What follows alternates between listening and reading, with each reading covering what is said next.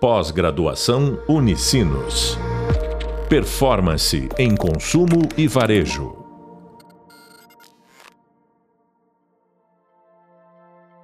Olá, eu sou a professora Lívia Schmitz, da disciplina de Varejo Minichannel, e hoje vamos falar sobre o que as marcas e os profissionais precisam fazer no Varejo Minichannel.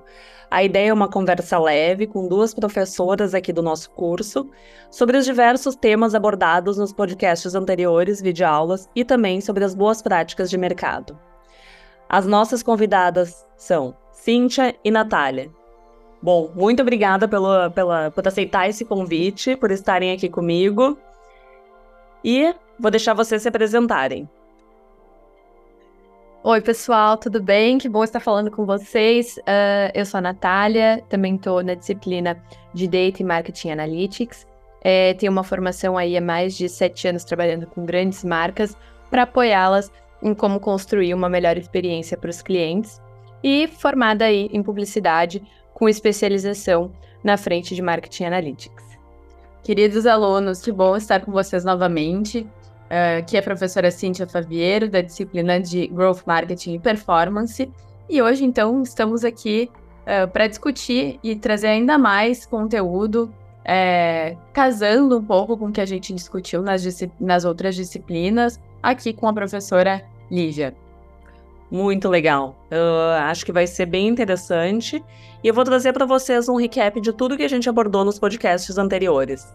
Então, no primeiro podcast, a gente falou sobre varejo, omnichannel, mercados e mundo. A gente falou da particularidade que cada mercado tem, a necessidade da gente estudar e os dados que a gente tem disponíveis para isso. A gente falou um pouco sobre as particularidades de canais em cada país e o quanto a gente precisa estar tá estudando e entendendo cada mercado, cada necessidade. Uh, no segundo podcast, falamos sobre transformação digital. Falamos muito em colocar o cliente no centro do negócio. Falamos o quanto a pandemia já acelerou essa transformação e como existem tecnologias novas que podem ajudar a colocar o cliente no centro do negócio, que a loja física ela é um grande potencializador da ação digital, da transformação e do negócio digital em si. No terceiro podcast, falamos sobre marcas, clientes e fidelidade. E falamos da fidelidade ser uma estratégia de engajamento, que a gente tem que ter muito cuidado em ter uma consistência de comunicação, porque a gente tem diferentes pontos de contato. E principalmente com fidelidade, a gente acaba abordando e fazendo com que o cliente ele tenha recorrência, ele queira voltar para a marca e ele tenha uma relação ainda maior.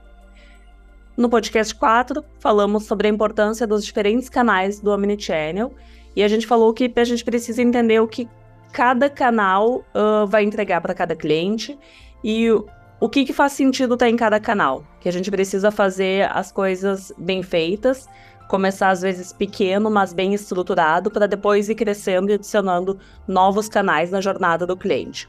Um cuidado que a gente precisa ter, até para não gastar muitas vezes mais do que a gente tem de necessidade para estar tá tendo retorno. No quinto podcast, falamos sobre os dados no Omnichannel. Então, falamos da necessidade dos dados unirem as informações, o quanto que a gente precisa ter esse cuidado, porque afinal os dados eles nos dão insights para o que a gente vai construir no futuro, porque a gente está olhando para todo o passado. Então, desde o cuidado de armazenamento que a gente precisa ter, como a gente vai trabalhar, a importância que isso vai ter para o negócio é fundamental. É um pilar, uma estrutura para a gente potencializar e conseguir tomar decisões mais assertivas. No sexto podcast, falamos muito sobre meio de pagamento, tecnologia e futuro. A gente falou sobre como novas tecnologias estão entrando. Como exemplo, falamos um pouco de inteligência artificial, falamos do cuidado com toda a jornada do cliente, não apenas uma etapa. Em destaque aqui, há meios de pagamento que a gente pode ter uma experiência melhor para o cliente. No 7, uh, falamos dos desafios do Minichannel e as empresas terem uma meta comum, não trabalharem em silos, que ainda é muito comum, mas a gente vê cada vez mais elas tendo metas comuns e um cuidado com as regras de negócio, para garantir que a gente tenha dentro de uma empresa, de uma estrutura, todos um norte para chegar no, no mesmo destino, para todas as áreas terem a mesma visão, transparência e falarem a mesma língua. Mas eu quero destacar uma coisa: o que a gente mais ouviu falar em todos os podcasts, foi de colocar o cliente no centro do negócio. Eu acho que de alguma maneira sempre isso voltou para nossa fala, para a fala de todos os nossos convidados aqui, e é algo que a gente sabe e é difícil de fazer. E é o que o varejo omnichannel se propõe a fazer, é colocar o cliente no centro do negócio. E quando a gente está falando de marca, a gente sabe que nem sempre vai ser fácil, vai ser um desafio. E eu queria começar com vocês. Uh, vou começar com a professora Natália. Uh, professora, uh, tu acredita que tem alguma coisa que a gente pode começar? Qual o start do Omnichannel? Eu acho que o start do Omnichannel começa por uma conscientização dentro da companhia. Não adianta de nada uma marca puxar, uma, marca, um, uma área puxar essa estrutura se a empresa como um todo não entende a importância de colocar o cliente no centro da estratégia. E isso passa pela área de CRM, pela área de dados, pela área de produto, muitas vezes, e principalmente entendendo se a empresa tem um e-commerce, tem uma loja física, todos os funcionários, todos os colaboradores precisam estar embarcados na ideia antes de a gente trazer todas as tecnologias e estruturas, porque só assim o cliente ele vai conseguir é, se sentir abraçado e entendido pela marca. Então, se a experiência faz sentido em todas as pontas. Quando a gente fala de loja física, por exemplo, a gente sabe que a loja física ela tem um apelo muito grande no atendimento a esse cliente. E quando ele vai para o site, ele precisa enxergar aquele atendimento lá, mesmo que indiretamente. Então, o que, que o vendedor tem de particularidade dentro da loja física que ajuda esse cliente a fazer uma compra? E como que a gente leva essa experiência para dentro do site?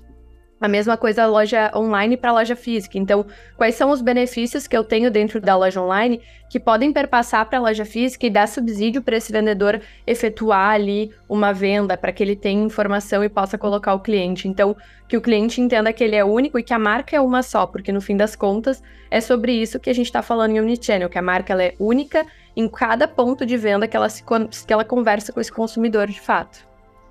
Eu acho que tudo começa, na verdade, pela dor da empresa de perceber que ela pode estar perdendo dinheiro na, nesse processo e não trazer uma estratégia centrada no cliente. E por que isso, né? É, é, é, muito bonito quando a gente fala em centralizar a estratégia, colocar o cliente no centro, muito bacana. Mas quando a empresa percebe que ela está uh, deixando e criando silos nessa estrutura, eu acho que isso faz com que ela uh, realmente se mobilize a, e passe a olhar para os seus processos e passe a se preocupar com a omnicanalidade. E por que isso, né? Uh, a gente vê hoje, é muito comum a gente falar sobre omnicanalidade, escutar nos grandes eventos que a gente vai, né, do mercado, mas ainda empresas que colocam, que conseguem praticar 100%, a gente ainda vê que existe um grande gap no mercado, né, de as empresas conseguirem realmente ser omnicanais. E eu acho que quando a empresa começa a perceber que ela gasta ano após ano muito dinheiro em mídia para conseguir vender e manter sua venda, né, manter o atingimento das suas metas, mas ela não faz um aproveitamento desse cliente que ela trouxe uma vez, ou seja, ela não se preocupa com a comunicação nos demais canais, nos demais pontos de contato, ela se preocupa na venda, se preocupa com uma etapa, né? Eu acho que a, a empresa acaba começando a perceber isso. Tive esse, esse, essa situação esses dias, me deparei justamente com uma empresa que uh, trouxe esse desafio, né? Que ano após ano gasta cada vez mais dinheiro em mídia e uh, passaram a se preocupar então em fazer uma troca na estratégia deles para que a partir né, do próximo período fiscal eles consigam trazer estratégias que sejam verdadeiramente centradas no cliente. E a partir disso entra a omnicanalidade. Quando a gente tem a empresa uh, se preocupando em colocar o cliente no centro, em ter uma experiência melhor, uh, em, esse cliente ter uma jornada melhor com a marca, uh, gradativamente os processos também vão caminhando ao encontro né, de, de ajudarem com que a omnicanalidade seja realmente algo efetivo dentro da empresa. É, e eu acho que não só isso, mas quando a gente fala em perder dinheiro, não só no dinheiro da mídia, mas no investimento que a empresa está fazendo como um todo, porque no fim das contas, uh, se o cliente eh, qual, o que, que é o diferencial da companhia para o cliente, né? Porque hoje a gente sabe que a situação econômica do país faz com que a briga muitas vezes aconteça na esfera do preço. Então, por que, que o meu cliente vai preferir a minha marca a outra marca que tem um preço mais baixo? Então, essa a, a omnicanalidade entra também para frente de experiência do cliente para que ele reconheça a marca e esteja mais próximo dela, porque senão a briga ela vai continuar sempre na esfera do preço do produto. É interessante que vocês falam, porque a gente junta alguns pontos que a gente conversou nos podcasts anteriores. Uh, da experiência do cliente, do cuidado que a gente tem que ter de estratégias, de canais que fazem sentido, mas também dessa parte de estruturação, porque eu só vou conseguir falar com o cliente se eu tenho esses dados estruturados, senão, a minha, senão a minha comunicação é vazia. Eu é. acabo não fazendo sentido. E sem eu conseguir utilizar isso de uma maneira boa, de uma maneira inteligente, estratégica, eu não estou proporcionando uma boa experiência. Então as coisas elas estão diretamente relacionadas. Eu falo que é uma engrenagem que a gente tem que estar tá ajustando. E essa engrenagem ela pode começar simples. Eu posso começar com os dados que eu tenho simplificados, como daqui um pouco pedir só um dia de aniversário dela e mandar um parabéns. Eu não estou falando de grandes estratégias, mas sabendo por onde essa pessoa se comunica, eu mandar essa data. Com certeza. E essa parte da estruturação dos dados é fundamental, né, para todo o resto que a gente vai desenvolver a nível de estratégia. E acho que, uh, como eu falei antes, a, a dor da, da omnicanalidade em tu perder, tu perceber que estás perdendo dinheiro, ela também aparece a partir do momento em que, bom, a gente tem a comprovação de que o cliente omnichannel, ele é mais rentável para a empresa, né? Dos dados, hoje, a gente tem pesquisas que mostram né, que o cliente omnichannel é um cliente que compra mais, talvez pelo ponto que a professora Natália trouxe antes, né? De tu ter uma experiência tão melhor uh, na, com essas marcas que tu realmente acaba não sendo tão sensível a outros fatores, enfim. E eu acho até também é, uma coisa que a gente fala bastante, casando a questão das disciplinas, né, na nossa na frente de data, é justamente é, o, a gente entender os dados da empresa para tomar decisões. Então, é, ter esses dados organizados facilita não só para a gente proporcionar uma melhor experiência para o cliente, mas também internamente para a empresa conseguir entender onde que se encaixa cada momento dessa experiência. É, justamente para que quando o cliente for, por exemplo, a gente entende que o cliente ele compra bastante no e-commerce. Então, por que não a gente estimular ele fazer a retirada dentro da loja física? Porque lá a gente tem um potencial de de fato ele olhar outros produtos no momento da retirada e fazer uma nova compra. Então, entender onde ele está comprando, em que canal ele já comprou ou deixou de comprar, facilita muito para que a gente consiga pensar em personalização, pensar em ação para fazer, como que a gente faz esse casamento acontecer, até para que o cliente tenha, participe de toda essa experiência e enxergue a marca como única. Deixa eu perguntar para vocês. Existe um desafio muito grande disso. Pode parecer simples, a gente fala quando a gente traz aqui para os nossos alunos que o, o caminho. Mas, na opinião de vocês, qual é o principal desafio de conseguir fazer essas, essas estratégias omnichannel, campanhas omnichannel e se comunicar com o cliente no centro do negócio? Eu acredito que são os processos que a gente precisa trabalhar dentro de uma empresa, que são o grande desafio, porque são vários processos de inúmeras áreas dentro da empresa que precisam convergir, que precisam ser alterados, olhando para essa nova uh, mentalidade, digamos, de colocar o cliente no centro e, por consequência, fazer uma estratégia omnicanal. E eu acho que isso é mais complexo ainda para as empresas uh, de grande porte, porque acabam se criando estruturas dentro das empresas uh, que, são a, que vão ser direcionadas por produtos. E cada área diferente dentro da empresa precisa se comunicar com o cliente. E quando a gente vê, a gente precisa, a gente vai ter cinco comunicações, mas o cliente é um só. Para o cliente não interessa se aquela é a área X, a área Y, a área Z. Para o cliente, é a empresa se comunicando com ele de maneira cansativa, repetitiva, né? Isso não tô, tô falando de um único canal, sem colocar na, na, na ótica da omnicanalidade. Então, só por esse aspecto já tem uma grande complexidade. Unir os interesses de diferentes áreas para que a gente consiga se comunicar e comunicar tudo isso que precisa ir para o cliente, né? Então, só aí já tem uma grande complexidade. Quando a gente agrega outros fatores, como, por exemplo, o sistema da loja física e o sistema do e-commerce, uh, mais toda a interação online que o cliente teve, né? Essa complexidade de tu entender que a, que a Cíntia, que estava na loja física e comprou, é a mesma que estava no e-commerce e abandonou o produto. É a mesma que. Né? Essa complexidade de identificação e de organização dos dados também é algo super uh, desafiador. Então, eu diria que, de modo geral, os processos são um grande desafio para a omnicanalidade. Concordo com a Cíntia, e eu complementando ela, eu acho que tem um grande desafio da omnicanalidade, que é Geralmente, quando a gente fala dessas grandes marcas que a Cintia trouxe tão bem, a gente está falando de e-commerce e loja física. E o desafio é mostrar para ambos os lados que um complementando o outro vai ser benéfico para os dois. E não que quando a gente convida um cliente da loja física a comprar no e-commerce, a gente está deixando de fazer uma loja, uh, de fazer uma venda lá na loja física.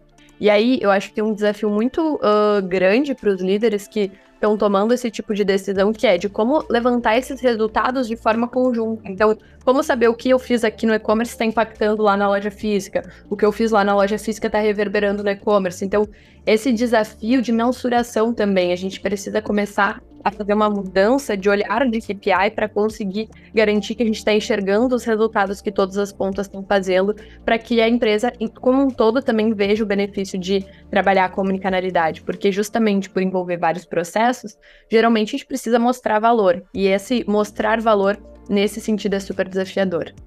Existe alguma dica que vocês conseguem dar nesse sentido de, bom, uh, a professora Natália falou sobre tanto mensuração, sobre como que a gente vai ter o benefício de unir todas as metas e objetivos da empresa, da marca, para o cliente estar tá no centro do negócio. Tu acha que tem algum, algum alguma dica que tu poderia dar para isso? Para esses dois pontos, principalmente? Eu trabalhei com uma marca que teve esse, passou por esse grande desafio de realmente implementar um sistema que levava informação para a loja física. Uh, e uma das coisas que eles fizeram foi, de fato, promover um workshop interno com diversas áreas da companhia para mostrar o que estava sendo feito, quais eram os benefícios do produto e o que, que isso ia proporcionar para ambas as áreas. Uh, esse foi o ponto de partida antes mesmo de pensar em como eles iriam mensurar isso. Porque mostrando isso, juntando, unificando essas áreas, eles trouxeram gerentes de loja, trouxeram os gerentes de e-commerce, trouxeram o time de produto, mostraram para todo mundo o que estava sendo feito, como eles iriam levar essa informação, mostraram para a loja como eles tinham também as informações do e-commerce disponíveis para a loja física, facilitou essa integração e fez com que se disseminasse mais essa cultura. Então, colocar todo mundo na mesma sala muitas vezes é o que vai fazer a diferença. Eu acho que esse é um dos principais pontos para iniciar.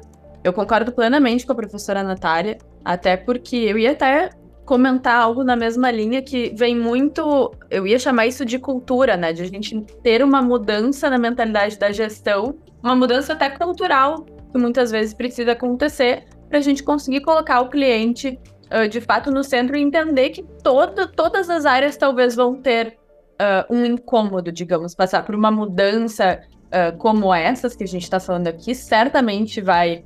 Eh, vai ser um processo trabalhoso, né? Mas eu também tive recentemente uma experiência com uma marca onde o CEO colocou todo mundo na, na mesma sala uh, e apresentou o projeto, apresentou o que aconteceria, apresentou os, os pontos que seriam desafiadores deu um grande desafio para o time e acho que isso é fundamental para que toda a corporação vista a camisa, entenda o processo que está acontecendo. Claro, aí precisamos entender se é necessário né, esse envolvimento geral ou se a gente vai envolver apenas algumas áreas ou como a gente vai fazer isso. Mas o ponto é envolver as pessoas, trabalhar com transparência, mostrar os motivos pelos quais a gente está fazendo isso. Uh, eu acredito que seja um ponto fundamental para o sucesso dessa transformação, digamos, de, uh, de mentalidade e de operação, de processos, enfim, nas empresas para fazer esse movimento.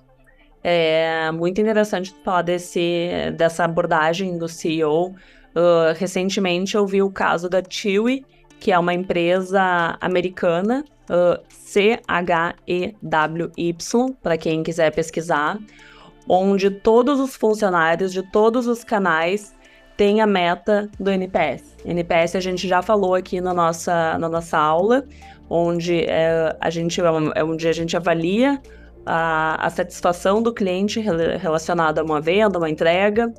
E isso é interessante porque todo mundo tem uma meta comum.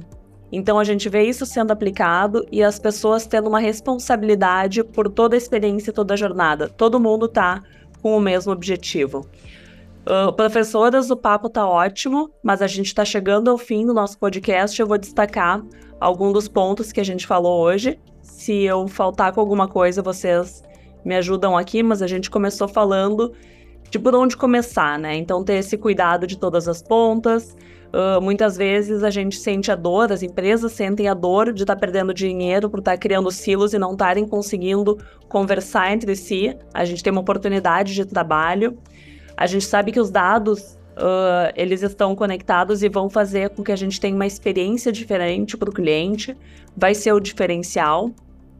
A gente tem desafio de processo, dos interesses das diferentes áreas, das tecnologias. Uh, a gente sabe também que não vai ter uma bala de prata para a gente entender o que é certo para cada cliente, para cada marca, porque é exatamente isso que cada uma vai estar trabalhando, diferentes clientes, diferentes mercados, diferentes abordagens, diferentes canais, estratégias que vão ser diferentes e vão fazer sentido para cada negócio de uma maneira diferente. Mas a gente tem uh, o benefício quando a gente une a empresa como um todo com um objetivo comum. E muitas vezes a gente vai precisar mudar o mindset para conseguir ver resultado, seja em uma área, todas, vai ser fundamental a gente estar tá acompanhando o resultado da empresa. Uh, também que treinamentos e o ensino, bom, se nós como professoras não acreditássemos nisso, né, uh, que os treinamentos ajudam uh, e fazem a diferença quando todo mundo está sabendo o porquê, está aprendendo, está tendo essa movimentação.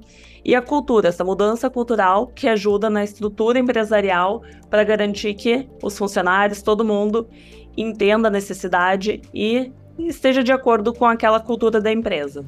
Exato, e contribua para essas modificações, né? Aceite, contribua, trabalhe, tendo esse propósito, né? De entender onde estamos, onde queremos chegar, por que estamos fazendo esse movimento. Uh, acredito que é fundamental. E esse mindset de orientação a dados também, né? Até para a gente poder testar e casando, vendendo meu peixe, né, da minha testar uh, aspectos que nos ajudem a ter esse crescimento, mas esse mindset de dados acho que também perpassa e permeia tudo que a gente discutiu aqui na, na nossa conversa hoje. Bom, pessoal, esse foi nosso último podcast. Espero que vocês tenham aprendido muito ao longo dessa jornada. Agradeço às professoras Cíntia, Natália. Foi um prazer estar aqui com vocês. Igualmente, obrigada, obrigada pelo convite.